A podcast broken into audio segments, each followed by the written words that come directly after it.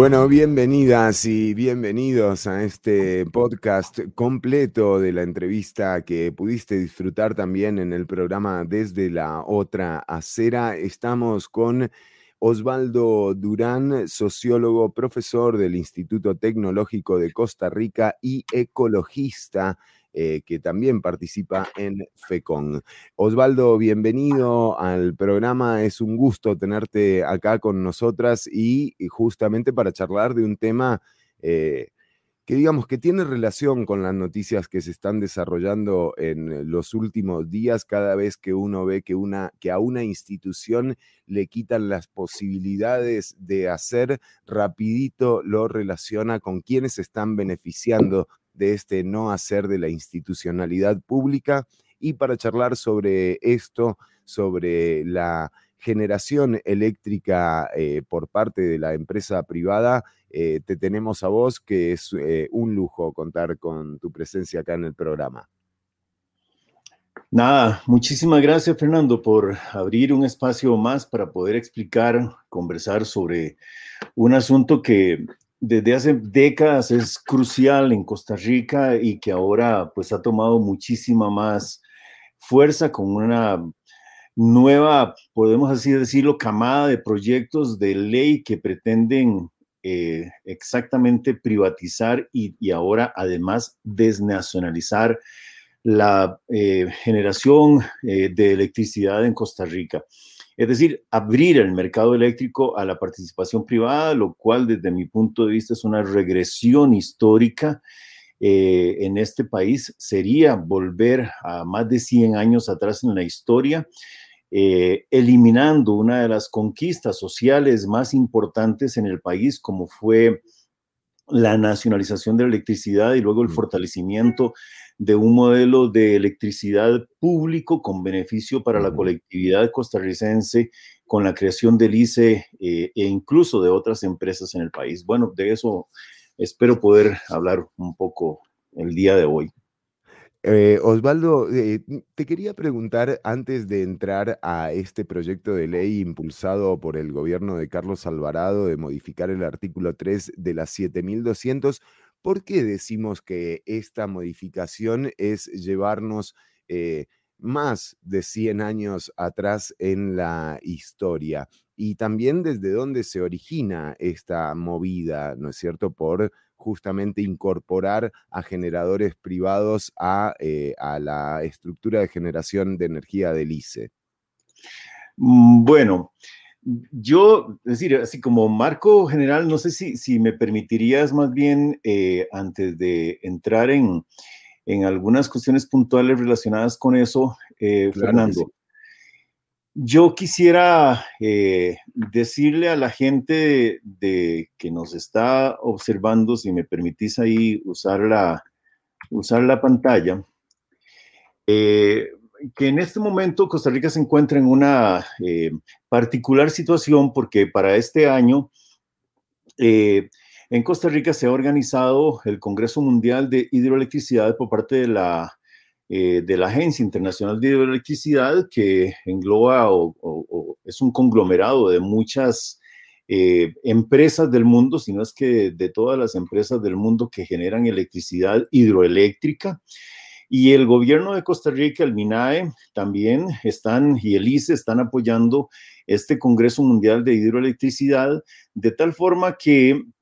nosotros hemos organizado desde Costa Rica y ahora ya eh, habiendo sumado a muchas organizaciones sociales, movimientos ecologistas eh, de América Latina, de Europa, de Canadá, de Estados Unidos, en lo que hemos denominado la movida global por los ríos y los pueblos. Hablar de hidroelectricidad eh, en el mundo se ha convertido en una necesidad urgente, dado que la hidroelectricidad eh, se convirtió desde hace muchísimo tiempo en uno de los mecanismos principales eh, de generación de, energía, electricidad en este caso, pero también en una fuente de generación de negocios que muchísimas veces han generado procesos tremendos de corrupción, de tráfico de influencias, de privatización de la riqueza generada en los países y de exportación de esa riqueza, porque muchísima de la inversión externa que se hace en los países, voy a hablar del caso de América Latina, eh, es riqueza que se genera utilizando el agua como materia prima y se va del país. Y no es cierto que la electricidad haya beneficiado así generalizadamente a la población de nuestros países. En Costa Rica, tal vez en ese caso, tenemos una excepción con respecto de la mayoría de los países del mundo, porque la generación y sobre todo la generación privada de electricidad en el mundo no ha generado beneficios directos para las comunidades. Además, hay toda una serie de asuntos relacionados con la hidroelectricidad que nunca se dan a conocer, como la destrucción de los ecosistemas, la movilización y desplazamiento más bien forzado de muchísimas comunidades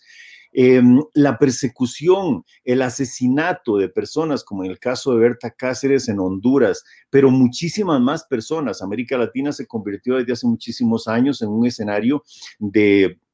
de persecución y de asesinatos en países como Colombia, como Brasil, como Guatemala, como México, el caso de Honduras que mencioné con Berta Cáceres y otras personas. Es decir, que, que tiene un costo social también de proporciones desconocidas para la mayoría de la gente. Y la destrucción de los ecosistemas está asociada con que no hay, literalmente no hay respeto por los ríos como ecosistemas. Nosotros en el mundo estamos promoviendo que los ríos tengan derechos jurídicos reconocidos como los tienen las personas también, de tal manera que podamos hacer un uso, eh, dirían algunos, eh, racional de la, del agua y de los recursos. Yo, yo sinceramente en eso no creo, yo creo que tiene que haber un uso limitado, limitado, responsable y ético de todos los ecosistemas, no importa si son agua, ríos, suelo, subsuelo, mares, biodiversidad en general. Y por eso es que definitivamente aquí la palabra clave es limitar. Y mm, nosotros en vez de estar avanzando en el mundo para limitar y hacer responsable el uso de todos esos ecosistemas, estamos avanzando hacia una apertura indiscriminada, una brutalidad de modelo económico que lo que provoca es el uso indiscriminado de todos los ríos, de todos los ecosistemas, en este caso para la generación de electricidad. Bueno, la movida se está organizando desde acá, desde Costa Rica, pero repito, incluye eh, organizaciones sociales de, de, prácticamente ya todos los continentes y vamos a dar y estamos dando una respuesta técnica a la organización de este Congreso porque fíjese usted que ellos dicen que en adelante las represas que se hagan tienen que guardar o respetar estándares para hacerlas sostenibles. Y en la propuesta de declaración que están publicaron, que publicaron ya, hablan de esos estándares y ponen ahí que va a ser estándares que se van a hacer en el futuro. Entonces me parece que es, eh, en primer lugar, irresponsable venir a hablar de energía hidroeléctrica sostenible cuando las evidencias científicas ya demuestran también con toda claridad que aportan muchísimo también al calentamiento global y que no están aportando a tener condiciones para disminuir eh, los impactos humanos en general negativos sobre el clima en el planeta. Esa discusión es la discusión que eh, nosotros estamos dando y que, repito, está teniendo una respuesta eh, sumamente positiva en muchísimos países eh, del mundo ya. Y, y esta movida, eh, Osvaldo, eh, tiene además una serie de eventos que se estarán promoviendo. Ahora, cuando se habla de ríos y de agua y uno ve también lo que ha ocurrido, por ejemplo, con empresas privadas, en el caso Cochinilla, eh, hay que tomar en cuenta que en realidad todas estas mega empresas dependen del recurso natural para justamente extraer piedra, bueno, extraer energía y demás. Por eso es la, relevancia de todo esto. Sí, yo, yo, creo que hay casos en el, en el mundo emblemáticos, como los casos de, la empresa brasileña Odebrecht, eh, relacionado eh, todo el mundo eh, que vio con los papeles de Panamá, pero ahora también eh, en Costa Rica ya tenemos capítulos, por decirlo así, muy criollos eh, sobre esto. Eh, yo creo que la hidroelectricidad en Costa Rica ha permitido también durante décadas que haya un modelo de colusión de, intereses entre lo público y lo privado, que los límites entre lo público y lo privado se borraron en este país el caso de, Cochinilla, por ejemplo, con las empresas MECO y H. Solís, es algo que veníamos viendo desde hace muchísimos años, pero que también tiene una expresión en el caso de la hidroelectricidad. Eh, sin meternos en ese tema, yo podría decir que el hecho de que los movimientos ecologistas sociales de Costa Rica y las comunidades de Turrialba y de Pérez Celedón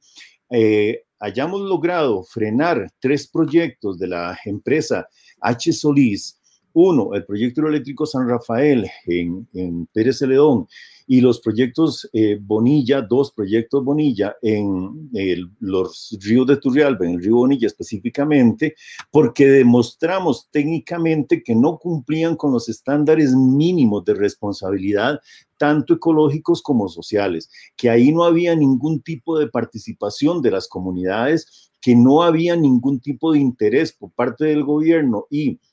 de la empresa en promover un uso limitado, responsable del agua, que se hicieron eh, una serie de estudios que no cumplían técnicamente con lo que tenían que cumplir para asegurar que los ríos iban a ser respetados, pero en sí, en síntesis, que esos proyectos no son necesarios para Costa Rica, porque como voy a, demostrar ahora, una vez más, Costa Rica tiene un sobrante de energía relativo que nos permite a nosotros decir, como lo hemos dicho desde hace 30 años, que la electricidad privada técnicamente nunca ha sido necesaria para este país. De tal forma que los proyectos, por ejemplo, de H. Solís, el proyecto San Rafael de 7 megavatios los otros proyectos Bonilla de proyectos pequeños, eh, tampoco eran necesarios para Costa Rica. Y la proyección de generación eh, necesaria en Costa Rica es muy baja como para decir de ahora en adelante vamos a requerir eh, nuevos proyectos privados. Esta colusión de intereses que nosotros hablamos, yo podría demostrarla con documentos de Setena, de la Dirección de Aguas, de la misma empresa, porque quedó completamente demostrado que ellos no tenían la mínima preocupación por cumplir con eh, rigurosidad. Eh, vamos a ver líneas de trabajo que respetaran ni los ecosistemas ni las comunidades. Al fin de cuentas, cuando el eh, exministro Carlos Manuel Rodríguez, atendiendo prácticamente que todos los argumentos que hemos expresado durante muchísimos años eh, niega la conveniencia nacional del el proyecto hidroeléctrico San Rafael, los otros no llegaron ni a esa etapa del, del proceso, pues lo que hizo fue refrendar lo que nosotros habíamos expuesto desde hacía muchísimo tiempo. Es decir, aquí también quiero ser muy claro en esto, es decir, los triunfos de las comunidades, cuando hemos ganado muchísimas luchas contra proyectos hidroeléctricos innecesarios, como 17 en la zona sur del país, más San Rafael, más estos dos de, de, eh, H. Solís también allá en, en Turrialba, pues hay una demostración de que efectivamente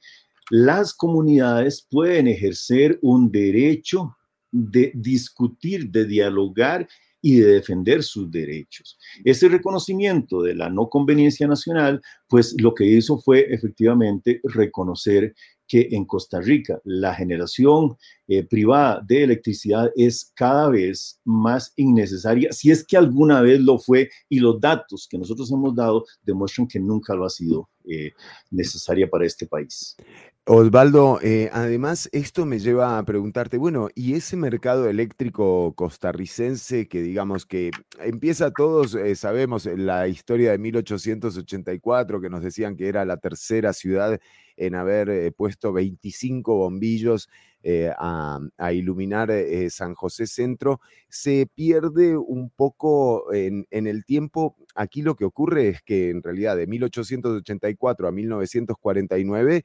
la electricidad, la generación eléctrica estaba mm, de alguna forma mixta, ¿no? Con capital extranjero y con capital nacional, pero de manera privada. Es hasta 1949 que se nacionaliza eh, la, electricidad. Em, ¿Cómo es la condición del mercado eléctrico actual en Costa Rica? Bien, si, si podemos ver el, cuadro que estoy presentando ahí, eh, este es un punto de partida y ha sido eh, uno de los puntos álgidos de la discusión que hemos tenido en Costa Rica durante muchísimo tiempo. Yo consulté ayer casualmente, 31 de agosto, eh, la gráfica de, demanda de electricidad en Costa Rica y eh, me encuentro con que ayer a, las, a la 1.45 de la tarde nosotros estamos en un pico de consumo a esa hora, igual que en horas de la tarde-noche, pero aquí teníamos ayer este consumo máximo de electricidad de 1.542 megavatios. El plan eh, de generación eh, de, general de electricidad del ICE, eh, hecho para el año 20, al, año 21, al año 2035, nos dice que nosotros tenemos una capacidad instalada de 3.556 megavatios. Si yo reviso la demanda máxima con la capacidad instalada, instalada de lo que hay que leer allí, de 3.556 megavatios, yo me encuentro con un excedente relativo. Digo excedente relativo porque no todas las plantas de generación de todo tipo están generando siempre al mismo momento y de acuerdo con la capacidad de generación que tienen. Entonces, un proyecto eh, no necesariamente se está, por decirlo así, utilizando en su totalidad o en su capacidad total todo el tiempo, pero voy a obtener un excedente relativo de 2.024 megavatios. Mire, Fernando, esta discusión la hemos tenido durante muchísimos años porque efectivamente, repito, aunque no todas las plantas están generando siempre eh, permanentemente a toda su capacidad, lo que tenemos aquí es que efectivamente la capacidad instalada que hay en toda, toda, toda la eh, posibilidad de generación de electricidad en el país, pues es muy superior a lo que nosotros y nosotros consumimos en este país. De tal forma que esto siempre nos ha permitido a nosotros decir que eh, nunca hemos tenido ni vamos a tener una, como le llamaban en el gobierno de Laura Chinchilla, una contingencia eléctrica que haga que el país requiera la generación privada de manera urgente o incluso de cualquier manera para abastecer el mercado eléctrico nacional. Si yo Ahora, pero digo, si, si está claro con estos datos, ¿para qué? Bueno, porque casualmente lo que vamos a hablar ahora es de, es de negocios, es de negocios. El mercado eh, eléctrico de Costa Rica en este momento, eh, como pueden ver ahí en los datos, estos los, los datos es de la, revisión del, Plan General de Electricidad de, del ICE, y como ustedes pueden ver ahí, el mercado eléctrico de Costa Rica tiene eh, siete empresas de servicio público y 37 generadores privados. Entonces aquí estamos hablando de que en su mayoría, en su mayoría, el, número de empresas corresponde a generadores privados, siendo el ICE, por supuesto, ¿verdad? La empresa que eh, más eh, capacidad eh, tiene y siendo el sector de la hidroelectricidad el sector que más eh, aporta en, el, país o al país. Eh, como ustedes pueden ver aquí en esta gráfica también, el 66% de la capacidad instalada en Costa Rica es eh, hidroeléctrica y las otras fuentes, pues ahí se distribuyen, como se ve en la gráfica, un 13% para el térmico, es decir, el que se genera con combustibles fósiles, algo que se está utilizando dichosamente cada vez menos, pero que junto con el geotérmico es eh, dos son dos de las fuentes que más se utilizan como eh, respaldo. Voy a adelantar algo aquí porque esto es extremadamente importante. Cuando los privados, voy a decirlo con la palabra correcta, mienten diciendo que la electricidad de ellos es más barata, entre otros factores, eh, mienten porque están desconociendo que las labores de respaldo o la tarea de respaldo de esa electricidad, es decir, si un generador privado voy a generar, eh, dice, voy a generar 20 megavatios, el ICE obligatoriamente, si hace un contrato por esos 20 megavatios, tiene que respaldarlos. ¿Por qué? Porque el ICE tiene la responsabilidad de asegurar que si el privado falla, la electricidad que el privado prometió esté a como de lugar. Tampoco pagan un centavo los privados tampoco pagan un centavo por la distribución de la electricidad. Es como si yo produjera aguacates y yo eh, no asumo el costo de trasladarlos de aquí a donde los voy a vender. Pero además queda clarísimo que esa estructura, esa infraestructura de la red eh, eléctrica nacional fue construida a partir de la nacionalización eh, de la electricidad. O sea, es un trabajo del Estado. Y, claro, claro. no hubo ningún privado que participara en eso es pública, Fernando, y le adelanto algo también, pero es, es gravísimo. Esa condición de utilizar un recurso público como toda la red primaria y secundaria, ya la que llega a las casas, para ponerlo así, de distribución de electricidad es pública. Y cuando los privados pretenden exportar electricidad al mercado centroamericano, lo van a hacer también utilizando los más de 1.700 kilómetros de tendidos eléctricos que han construido distintas empresas, pero en Costa Rica que ha construido el ICE. Entonces, otra vez les estamos facilitando esto. Bueno, yo voy a volver aquí sobre la no necesidad de la generación privada. El plan de, de la expansión eléctrica dice que para el año 2026 vamos a tener una necesidad de 85 megavatios adicionales. Mire, 85 megavatios adicionales comparados con los más de 3.600 que tenemos de capacidad instalada, vienen a ser eh, de una caricia, vienen a ser absolutamente, eh, eh, vamos a ver, no justifican de ninguna manera que los privados entren en ese mercado porque el ICE, solo con el mejoramiento de algunas de las plantas que tiene y haciendo otra tarea fundamental que es de asegurar la eficiencia de operación de estos proyectos que ya tenemos, se podría suplir ese crecimiento de la demanda. Y aunque tengamos una proyección mucho más grande, siempre lo hemos dicho, hay posibilidades de atenderlo con en generación estatal. Yo, aquí hay una serie de datos que si detienen luego la, el, video, los van a poder ver, pero aquí hago una explicación de cómo el mercado eh, nacional eléctrico varió sustancialmente a partir del 18 de octubre de 1990, cuando entró a regir la ley 7200. Eh, Poniéndolo como lo estaba diciendo ahora, para hacer como grandes zancadas históricas, pues la verdad es que Costa Rica sí ha tenido un periodo de,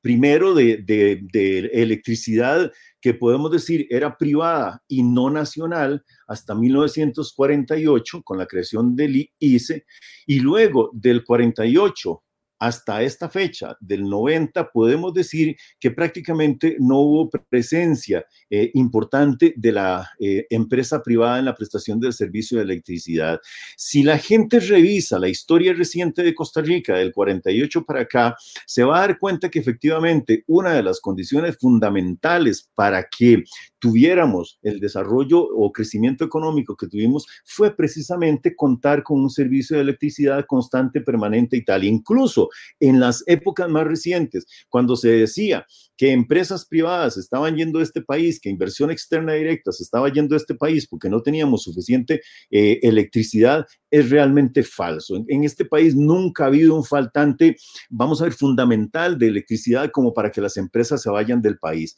Bueno, esta ley por decirlo así, eh, podemos decir que se, que se agravó en, eh, para la sociedad costarricense en detrimento de la sociedad costarricense y mejoró para los privados con la modificación del capítulo de la ley 7200 que se convirtió en la ley 7500, eh, 7508 que rige a partir de esta fecha del 9 de mayo de 1995. Luego, en el 2011, el gobierno de Laura Chinchilla dio una directriz para que el ICE llenara completo lo que se podía eh, comprar de electricidad con las eh, dos leyes, 7200 y 7508. y eh, vamos a ver, la presión ha existido desde siempre para que se pueda completar un 30% del mercado eléctrico nacional eh, con generación eh, privada de electricidad. ¿Por qué hay tanta presión de los generadores privados y por qué ahora, eh, cuando doña Irene Cañas, como presidenta ejecutiva del ICE, decidió, o el Consejo Directivo del ICE decidió no renovar algunos contratos, es porque la modalidad que hemos tenido en Costa Rica restrictamente ha sido que si un contrato vencía a los 20 años, casi que automáticamente se le renovaba ese contrato por otros 20 años. De tal forma que los privados vivieron en una zona de, de placer, de confort, de lujo en el país, vendiendo electricidad que es mucho más cara que la del ICE y ahora tienen, voy a decirlo así, mucho miedo porque eh, como podemos ver, hay muchos de los contratos que están, eh, que vencieron en el año 2020, otros que vencen ahorita en este año, y a partir del año 2022 vencen un paquete grande de eh, proyectos hidroeléctricos, de proyectos, perdón, privados, que incluyen en su mayoría proyectos hidroeléctricos. Entonces, lo que quieren asegurarse es, a como dé lugar, que esa energía que están produciendo a precios carísimos para la sociedad costarricense y con ganancias fabulosas de miles, de cientos de miles de millones de colones y de millones y millones de dólares, les siga entrando ese recurso a ellos a costa de quién? De la sociedad costarricense. Yo ahora voy a hablar sobre eso. Y entonces, retomo lo que hablábamos antes, lo que dijiste de que utilizaban las líneas nacionales. Bueno, si lo trasladamos al mercado regional, pues como se ve en este mapa, eh, ellos van a utilizar el CIEPAC, la línea de integración eléctrico para, para América Central, que ya está construida. De esa línea, eh, a Costa Rica le, correspondieron o construyó 493 eh, kilómetros de líneas para esa integración en el mercado regional y los privados entonces podrían utilizarlas. Bueno, efectivamente yo sé que tendrían que pagar un cano, pagar una cuota y tal, pero no tienen que pagar la inversión. Nunca han pagado inversión por este uso de, de, las líneas aquí en Costa Rica y tampoco lo llegarían a hacer en el mercado eléctrico centroamericano si se llegara a aprobar esa propuesta de ley que presentaron, eh, que es el expediente 21.606 eh, que lo que busca es eso, hacer una efectiva, dicen ellos, integración de Costa Rica al mercado eléctrico regional. Ojo que aquí, eh, para ello lo efectivo consiste en que los privados también puedan integrarse al ICE. ¿Qué es lo que se agrega en ese proyecto, en ese primer proyecto? Porque son, yo, eh, aquí me parece que hay eh, un paquete de exigencias y proyectos de ley y que yo puedo decir sin ningún problema y con toda seguridad que el gobierno está cediendo en todo lo que los generadores privados le están pidiendo. Es más, de una vez adelanto esto, que la reorganización del Consejo Directivo del ICE es para mí un indicador clarísimo de un reacomodo interno en el ICE que permita tener un Consejo Directivo que permita hacer avanzar estos cambios en detrimento del ICE mismo. Es decir, es como haberle puesto a la vaca un puño de, tórsalos, por decirlo así, para que se la coman por dentro. Wow, esto es una, una, una, denuncia, además, o sea, esto no tiene nada que, que ver, eh, o sea, no tiene solo que ver con legislación, sino que aquí se está nombrando gente para que esa legislación se ejecute de manera, digamos, eh, que pase. Sí, ve Fernando, yo no, yo no voy a hablar aquí de nombres, pero le voy a decir que las debilidades tan enormes que tiene ese proceso de reorganización reconocidas por la auditoría interna del ICE nos permite a nosotros pensar en que aquí esto está debidamente, por decirlo así, calibrado entre piezas para que los engranajes funcionen y tal. Si yo junto las presiones de acope al presidente de la República, el proyecto de ley este del que estamos hablando, más el proyecto que presentó el Poder Ejecutivo a la Asamblea Legislativa, pues se va conformando y la reestructuración del ICE se va conformando el paquete. Es decir, aquí no hay piezas sueltas. Aquí todo está concatenado. Y entonces, cuando estos generadores privados proponen esto, dice que los que van a exportar al mercado eléctrico o los agentes del mercado eléctrico regional en Costa Rica, ojo lo que agregan, son todas las empresas costarricenses generadoras, distribuidoras y o comercializadoras de electricidad, ojo, sean públicas, privadas o mixtas, así como grandes consumidores. Es decir, todo el paquete de participantes privados en el mercado eléctrico podrían exportar electricidad al mercado eléctrico eh, regional. Y cuando el presidente de la República viene y presenta este nuevo proyecto de ley a la Asamblea Legislativa, que tiene el objetivo de modificar el artículo 3 de la ley 7200 propone textualmente lo que dice ahí. Se declara de interés público la compra de electricidad por parte del Instituto Costarricense de Electricidad dice a las cooperativas y a las empresas privadas que establezcan centrales eléctricas de capacidad limitada para explotar el potencial hidráulico en pequeña escala y de fuentes de energía que no sean convencionales. Esto pareciera una, digamos, una inocentada buena, pero en realidad aquí lo que se está haciendo es lo que dice la justificación del proyecto cuando habla de la eliminación de esa restricción de la participación, dice así, busca fomentar el comercio y la participación de la inversión extranjera en el país, así como las ventajas y efectos económicos sociales de desarrollo que de ella se derivan. Aquí hay una, una serie de supuestos políticos y sobre todo ideológicos de pensar que la inversión externa siempre provoca beneficios para la población. Bueno, sobre eso podemos hablar eh, muchísimo para demostrar cómo efectivamente de lo que se ha presentado y se sigue presentando en todos los países del sur del mundo, básicamente es la expoliación de los recursos locales con generación de riqueza que es expatriada. Y sobre esto me parece que hay que hacer una revisión por lo menos de lo que está diciendo la Comisión Económica para América Latina, de lo que está diciendo el Comité de, la Universidad de Oxford, de lo que está diciendo eh, eh, Antonio Guterres, el secretario general de Naciones Unidas, sobre qué? Sobre la concentración de la riqueza, la irresponsabilidad del mundo corporativo en el pago de impuestos, la ilusión, la evasión fiscal y todo ese tipo de inversiones más bien han llevado a un crecimiento acelerado de la concentración de la riqueza en los países eh, de América Latina, por ejemplo. Entonces, Aquí lo que se está suponiendo es que más inversión privada externa va a mejorar las condiciones de distribución y de consumo con beneficio para la sociedad costarricense, lo cual es absolutamente imposible de comprobar, porque no hay datos que demuestren eso, sino todo lo contrario. Ahora, ¿qué tiene este otro proyecto nuevo de nuevo? Tiene nuevo que está apuntando clara y directamente a la desnacionalización. Y aquí podemos hacer un resumen de,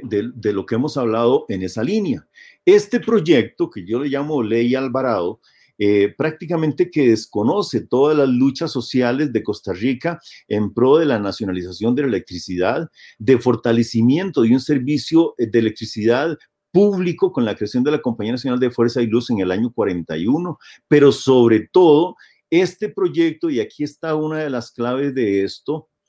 este proyecto literalmente aniquila el decreto 449 o 449 del 8 de abril de 1949 que creó Alice. Privatizar y además desnacionalizar es una regresión histórica que la sociedad costarricense no debiera permitir. Esto, así como está, para mí tiene o va a tener consecuencias mucho más graves que las propuestas del combo del ICE del año 2000 que paramos en este país. Este proyecto de ley, junto con el otro proyecto eh, de ley para abrir al mercado eh, regional la participación de los privados, serían definitivamente, definitivamente los proyectos que acabarían con el ICE. Y esta eh, insistencia en declarar de interés público eh, la generación, distribución de electricidad tiene que ver con una historia permanente de otras administraciones, como la Ley General de Electricidad, que se empezó a discutir eh, en el gobierno de Oscar Arias y terminó presentándose también durante la administración Chinchilla Miranda. Lo que el gobierno argumenta es que este proyecto es una recomendación de la OSD. Yo en eso no me puedo detener, pero sí puedo decir que las recomendaciones de la OSD son prácticamente las mismas, calcadas que las que siempre han dado el Banco Mundial y el Fondo Monetario Internacional en términos de privatizar, apertura económica, desnacionalizar, con todas las consecuencias que ya dije han sido negativas y eso ha sido reconocido últimamente todavía con más insistencia por la Comisión Económica para América Latina, la CEPAL. ¿Por qué digo que es una copia? Si ustedes leen, aquí nada más marco esto, en el comunicado del Banco Central de Costa Rica, del Gobierno de la República, de Casa Presidencial específicamente, con respecto a la aprobación del crédito eh, para, con el Fondo Monetario Internacional, se decía que ese acuerdo con el Fondo Monetario decía literalmente es un complemento importante a la agenda adoptada por Costa Rica como parte del proceso de acceso a la Organización para la Cooperación y Desarrollo Económico, la OSD. De tal forma que cuando el presidente de la República y los que presentan ese proyecto hablan de la OSD como el ente que está recomendando esta apertura o eliminación de trabas, dicen sencillamente estamos aquí hablando del objetivo que en el que coinciden la OSD, el Banco Mundial, el Fondo Monetario, los generadores privados cuando le dicen, por ejemplo, al presidente de la República que hay que abrir el mercado eléctrico. Este proyecto tiene un, el de exportación al mercado regional, tiene su correlato, por decirlo así, en esta carta que le mandaron eh, la Asociación eh, de generadores privados de electricidad acopia al presidente de la República eh, a inicios de este año, en el, que no le, en el que le decían así, si no se puede sacar provecho de esa energía en Costa Rica, que se habilite la opción de exportarla y o que el ICE se convierta en intermediario de esa energía y genere ingresos adicionales para sí mismo. Fíjense que aquí de, de, lo que estamos hablando es eso. No me voy a detener en esto pero estos son antecedentes de proyectos de ley que iban en esa misma dirección, proyectos que tienen ya prácticamente que décadas de estar dando vueltas aquí y que han tenido padrinos bien reconocidos en el país, como el presidente o expresidente Oscar Reyes Sánchez, como el Teófilo de la Torre, como otros presidentes ejecutivos del ICE, que siempre han venido en la misma dirección y que hace coincidir intereses del gobierno con intereses privados. Y eso es algo que ya en este país nadie puede negar, que hay una colusión de intereses público-privados y que ya las barreras en eso se rompieron. Bueno,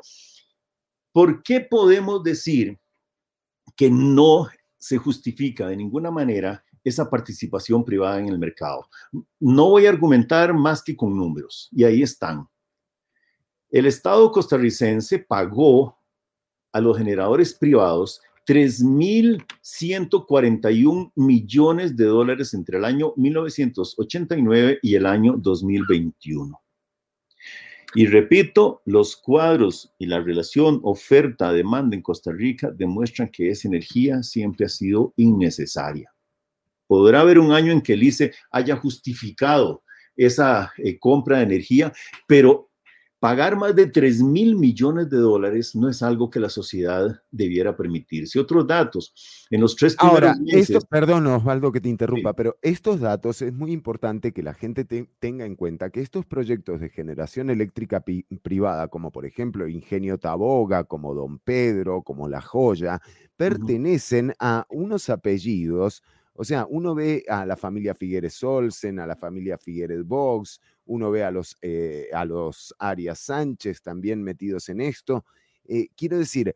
aquí hay claramente un brazo privado ¿no? que tiene acceso a la clase política y a partir de esto es que se están generando estas modificaciones de proyectos desde el 90. Es que esto no es una improvisación. No, no es una improvisación y casualmente por eso hablo de una colusión de intereses público-privados que en el caso de Costa Rica eh, yo me atrevo a decir que llegó incluso hasta el secuestro eh, del gobierno de Costa Rica y ahora lo hemos vivido con toda claridad en esta última administración. Nada más que es un secuestro con síndrome de Estocolmo, es decir, con la complacencia absoluta de los que fueron secuestrados. Pero todo un otro tema. Pero ahí hay otros datos. En los tres primeros meses del año 2000 se pagaron, para que vean un poquito de historia con esto, 4.455 eh, millones de colones a los generadores privados. En los primeros siete meses del año 2001 la suma llegó a 16 mil millones, de los cuales solo en julio, en un mes, se pagaron más de 2 mil millones de colones. Ahí hay muchos datos que se los voy a dejar para que ustedes lo vean, pero aquí lo que más me importa es que en ese paquete de la colusión, por decirlo así, eh, está Arecep involucrada. Está Arecep porque Arecep nunca ha establecido los controles que tiene que hacer ni ha, hecho la fijación de tarifas como corresponde para que lo que pagan los eh, los generadores privados, sea lo que realmente debiera pagar. Vean estos datos. Sobrepagos por 23 8 millones de dólares en apenas 18 meses, entre diciembre del 17 y mayo del, mil, del 2019. Eso es yo digo que es gracias a la facilidad que Arecep les dio, porque Arecep nunca le ha hecho caso a la Contraloría General de la República en términos de cumplir con la fijación de tarifas de acuerdo con las normas que la ley exige. Y como no se ha hecho eso, se ha permitido esta barbaridad.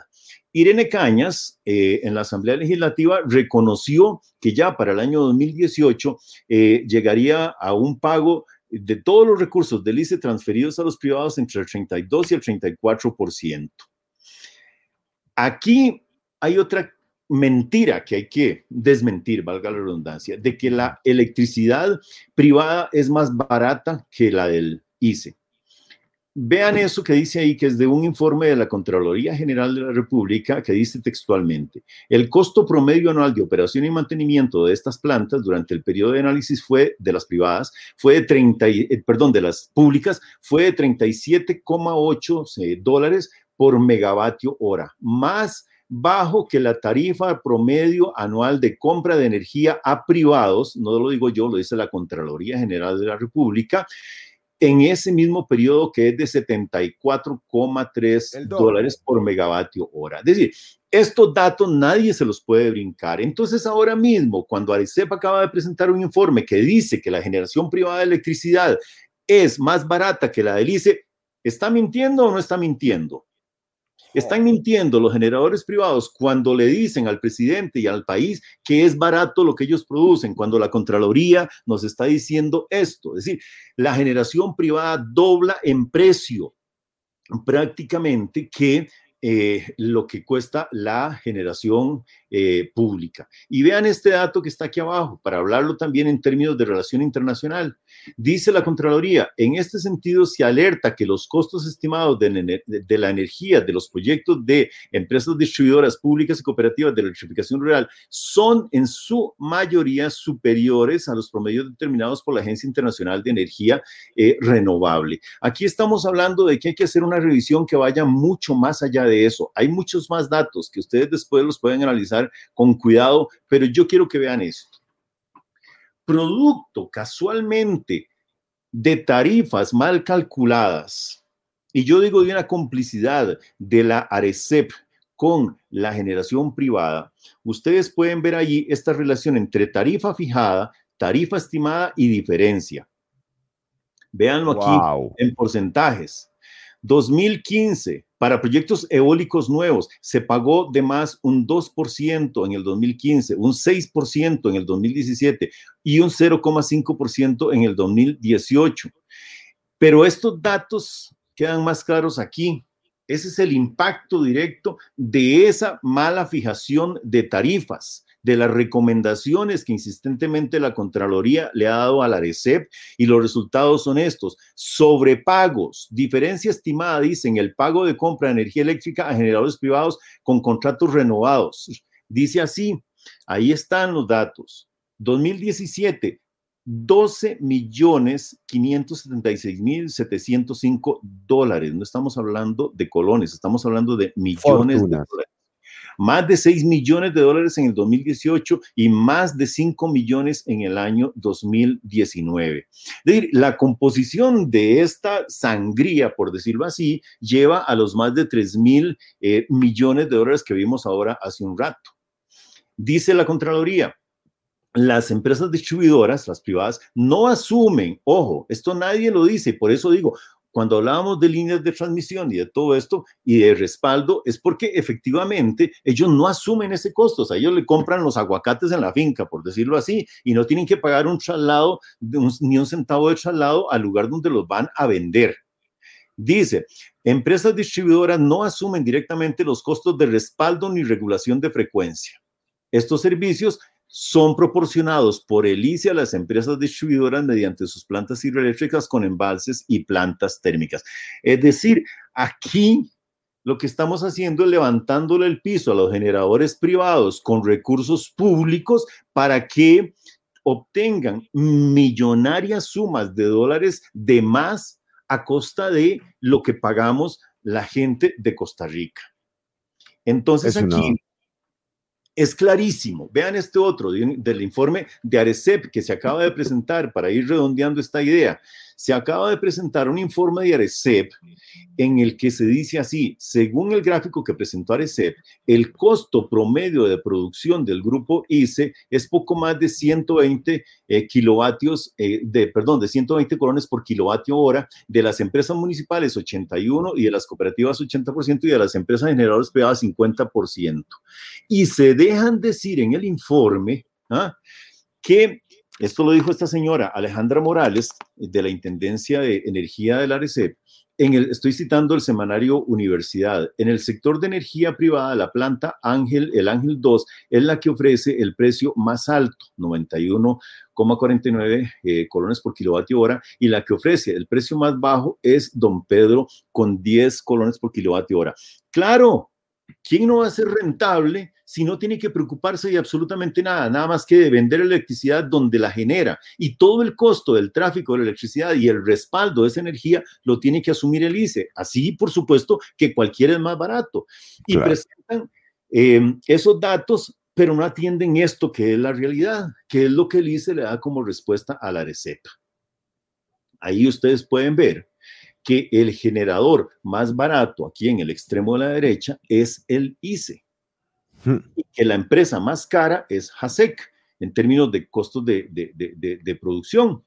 que la Compañía Nacional de Fuerza y Luz sigue ahí, pero aquí no me detengo en cada uno de estos, sino que lo que quiero que vean es cómo se pueden torcer los datos, cómo se puede jugar con información y por qué, la pregunta que yo me hago, Arecep asume esta condición de defensora a ultranza de los generadores privados cuando los datos nos dan una realidad completamente distinta. Ya la Contraloría lo había dicho y ahí repito esto que estaba diciendo en este momento, es decir, los servicios de respaldo y regulación que requiere la generación privada son prestados por el ICE y el ICE no los asume. Don Carlos Obregón en el ICE, el, del ICE en la Asamblea Legislativa había presentado los datos que daban claridad concreta de todo esto. Y para ir cerrando esto, en el informe que acaba eh, de, presentar la auditoría interna del ICE al Consejo Directivo, eh, se habla o tiene que ver con la reorganización de eh, puestos de dirección del ICE y de muchos jerarcas allá adentro. Esto es realmente peligroso para el país, para el ICE como tal y para el servicio público de electricidad de este país. En ese informe, la auditoría interna del ICE constata 41 debilidades, inconsistencias e incumplimientos de distintos reglamentos y leyes para hacer los cambios que está haciendo. Hay algunas cuestiones que son gravísimas, gravísimas. Por ejemplo, para leer nada más así una ahí, por ejemplo, que se establecen en, en el número uno, no contempla dentro del estudio técnico el diagnóstico del problema o necesidad real ni el detalle integral del costo-beneficio de los cambios propuestos. Tampoco justifica la selección de la alternativa de una reorganización interna de todas las dependencias del ICE. Es decir, ¿cómo se va a hacer esa reorganización si ni siquiera lo están justificando técnicamente? Después se dice, saltando ahí, la propuesta técnica, ojo, ojo esto, no incluye un análisis financiero, técnico y legal que respalde las estimaciones de costo o contingencias por indemnizaciones laborales. Es decir, si usted despide a altos cargos del ICE, tiene que indemnizarlos. ¿Cuánto es eso en plata? Y si usted contrata los sustitutos también tienen que asumir esos costos, pero no estamos aquí ante un proceso que se justifique, de acuerdo con este informe, que se justifique técnica ni eh, financieramente. Entonces uno puede en realidad preguntarse, es decir, si ponemos todos los patitos del cuento en un solo sitio y los acomodamos, entonces empezamos a ver que efectivamente los cambios en las leyes propuestos, estos dos proyectos de ley, más la insistencia de ACOPE sobre la Casa Presidencial o al presidente de la República directamente, y la respuesta positiva del Poder Ejecutivo presentando este proyecto de ley último en la Asamblea Legislativa, más todas las propuestas que de siempre se han venido presentando en este país para privatizar y desnacionalizar la electricidad, pues eso calza perfectamente bien con una reorganización del ICE. ¿Qué es lo que están buscando? Crear dentro del ICE una nueva condición que permita que estos proyectos de ley avancen sin mayores tropiezos dentro de la institución.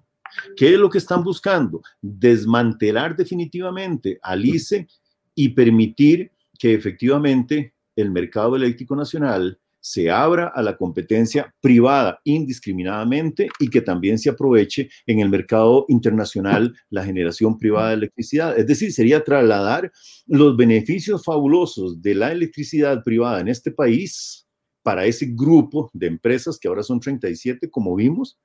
y trasladarlos también al mercado centroamericano. Es decir, que ya no solo sería el pueblo de Costa Rica el que les va a dar estas ganancias millonarias, fabulosas, sino que van a ser los demás pueblos centroamericanos también los que entrarían en ese danza macabra de financiar estos proyectos y esa acumulación de riqueza que definitivamente no es necesaria eh, para Costa Rica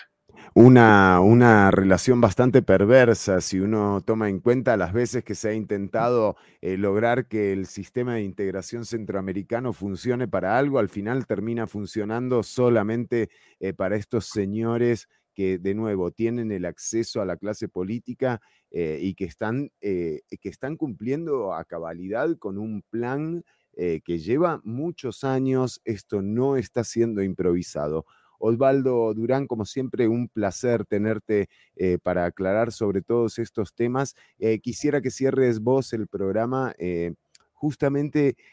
comentándonos esta, esta, voluntad que, que, hace el gobierno, que además la justifica con su ingreso a la OSD. Em, ¿Cómo se puede frenar? ¿Quién tiene la capacidad de frenarlo? Es un proyecto de ley, está en la Asamblea Legislativa, eh, pero ¿cómo, ¿cómo se podría traer abajo un proyecto como este? Bueno, la historia nuestra, Fernando, también eh, dice que a pesar de que estamos en condiciones absolutamente desiguales, el pueblo de Costa Rica ha tenido una inteligencia colectiva maravillosa, ha tenido una capacidad de organización también maravillosa y ha logrado eh, frenar muchísimos intentos de desmantelamiento, en este caso específico del ICE. Creo que la avalancha... Eh, contra la institucionalidad, contra el Estado social de Costa Rica, cuando digo esto no es una cosa eh, general o etérea, la avalancha contra el ICE, contra la Caja del Seguro Social, contra el empleo público, contra las garantías sociales en general en este país, que son las conquistas históricas más importantes, que socialmente nos hicieron un, pueblo con mejores condiciones, porque el pueblo mismo fue el que se lo ganó, no por regalías eh, que, se obtuvieran. Bueno, hemos puesto en discusión, en el caso específico del ICE, toda una serie de proyectos que se han presentado en distintos momentos, eh, ya sea proyectos de ley o proyectos eh, de reorganización del mercado eléctrico, etcétera. y yo creo que en este momento estamos en una, vamos a ver, coyuntura que definitivamente exige por parte de la sociedad costarricense, de las organizaciones sociales, y yo aquí sumaría, como, como hemos hecho desde afuera del Estado durante muchísimas décadas ya, tres décadas por lo menos, a las comunidades del país que son las que han dado la cara oponiéndose a la privatización, defendiendo sus territorios, defendiendo los ríos de Costa Rica, defendiendo el modelo de, de electricidad nacional, eh, pública, eh, responsable en favor de la sociedad costarricense en general. Los sindicatos están aquí llamadísimos en este momento de nuevo a asumir un papel más que beligerante. Yo creo que esto nos exige tener eh, una capacidad de diálogo muy, muy, muy clara. Nos exige tener como sociedad costarricense, como movimientos sociales alternativos de todo tipo, una posición muy clara frente a este tipo de proyectos tienen que abrirnos un espacio de, diálogo, de discusión en la Asamblea Legislativa. No se pueden dar el lujo o permitirse intentar aprobar estos proyectos sin una discusión amplia, clara, directa eh, de argumentos sobre por qué para nosotros no es necesario eh, esta apertura ni esta privatización y desnacionalización de la electricidad en Costa Rica. Eh, estamos en un momento crucial, me parece que estamos en un momento álgido que requiere, repito,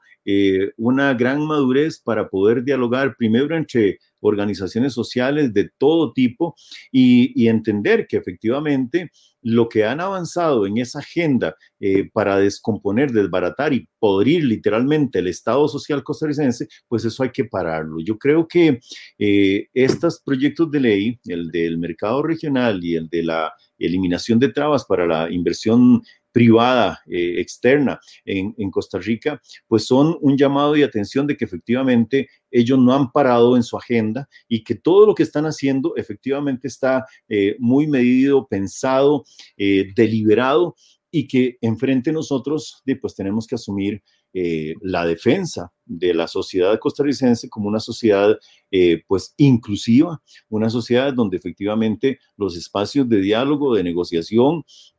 y de acuerdo eh, se, se, puedan aplicar. Bueno, eh, esto es un ideal que tenemos que, trabajarlo. Las experiencias últimas que hemos tenido en el país efectivamente no son nada buenas. Los procesos de diálogo y las mesas de, de diálogo que se abrieron alrededor de la eh, propuesta de negociación con el Fondo Monetario Internacional dieron un resultado eh, absolutamente eh, negativo, pero sin embargo no tenemos que desistir. y en esto vamos a seguir, nada más que ahora nosotros insistiremos siempre en que tiene que sumarse a, las comunidades y a las organizaciones sociales en estas decisiones y esos espacios tenemos que ganarlos y los ganamos casualmente tomando una, actitud eh, de, depresión ante el gobierno, ante la Asamblea Legislativa, ante los privados y ante eh, todo ese bloque eh, muy organizado, muy poderoso económicamente, que pretende convertir los servicios sociales de Costa Rica, en este caso de la electricidad, en un botín político y económico más. Ya lo están haciendo, pero definitivamente estos proyectos de ley hay que pararlos. Es Osvaldo Durán, como siempre un placer tenerlo en, eh, cualquiera de los espacios en, los que eh, se encuentren a Osvaldo, vale la pena escucharlo y por supuesto también invitarlas e invitarlos a esta eh, movida que se está haciendo global por los ríos y los pueblos, una unas, eh, una serie de actividades y de charlas que, eh, que, van a ser internacionales, en donde hay organizaciones de todo el mundo hablando de este tema. ¿Y por qué son importantes? ¿Por qué es importante tomarlo en cuenta? Porque justamente todos los casos de corrupción que han venido destapándose en el último tiempo tienen su origen en los ríos. Aquella campaña de eh, el, mar empieza aquí, bueno, eh, la corrupción y, las, y, lo que pasa con la obra pública y en general con la generación eléctrica tiene su origen en los ríos. Así que el río empieza aquí. Osvaldo, eh, muchísimas gracias por estar con nosotros y con la audiencia, por el tiempo que nos dedicaste y hasta la próxima. Muchísimas gracias, Fernando. Un placer. Ciao.